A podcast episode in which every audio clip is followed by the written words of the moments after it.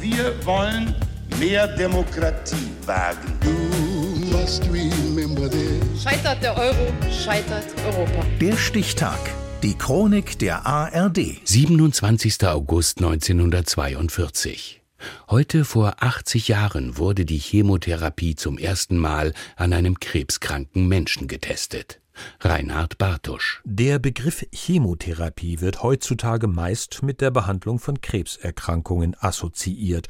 Geprägt aber hat ihn der Mediziner Paul Ehrlich als Mittel im Kampf gegen Infektionskrankheiten. Der Chirurg arbeitet mit dem stählernen, der Chemotherapeut mit dem chemischen Messer, womit er das Kranke von dem Gesunden trennt. Das von Ehrlich mitentwickelte Mittel Salvasan gegen Syphilis ist so ein chemisches Messer.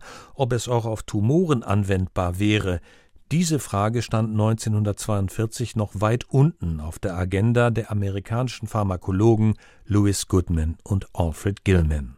Beide forschten an der Universität Yale in Connecticut in den Vereinigten Staaten eigentlich an der Wirkung verschiedener Varianten des chemischen Kampfstoffs Senfgas, auch Lost genannt. Chemotherapie wurde in Yale entdeckt. Dr. Goodman und Dr. Gilman forschten während des Zweiten Weltkriegs an Stickstoff-Lost.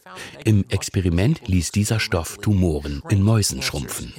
So beschreibt Thomas Lynch, 2010 Direktor des Yale Cancer Center, die Entdeckung der beiden Wissenschaftler. Am 27. August 1942 dann der erste Versuch am Menschen. Goodman und Gilman behandelten zusammen mit Dr. Linskog einen unheilbar an Lymphdrüsenkrebs erkrankten Patienten mit Stickstofflost und entdeckten, dass sich der Krebs zurückbildete.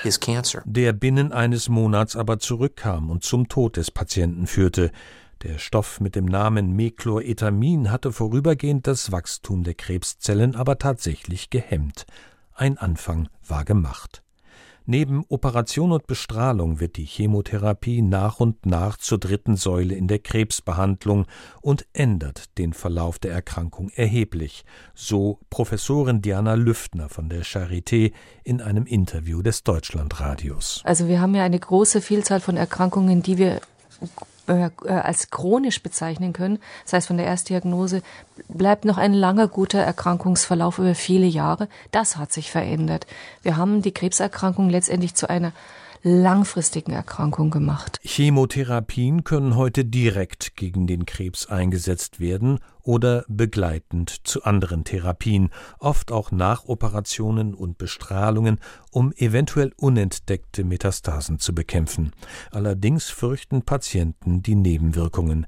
Die verabreichten Mittel wirken nämlich nicht nur auf die Krebszellen, sondern auch auf gesunde Zellen besonders auf solche, die sich häufig teilen, wie Haut- und Schleimhautzellen.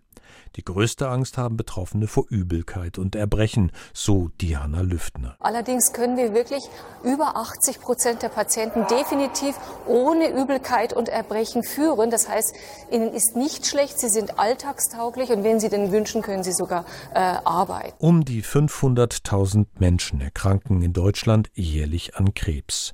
Die Rate derer, die daran jährlich sterben, hat sich über Jahrzehnte deutlich verringert, von mehr als zwei Dritteln vor vor den 1980er Jahren auf weniger als die Hälfte bis heute.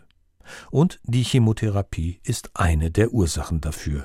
Erstmalig gegen Krebs angewandt wurde sie heute vor 80 Jahren. Der Stichtag. Die Chronik von ARD und Deutschlandfunk Kultur. Produziert von Radio Bremen.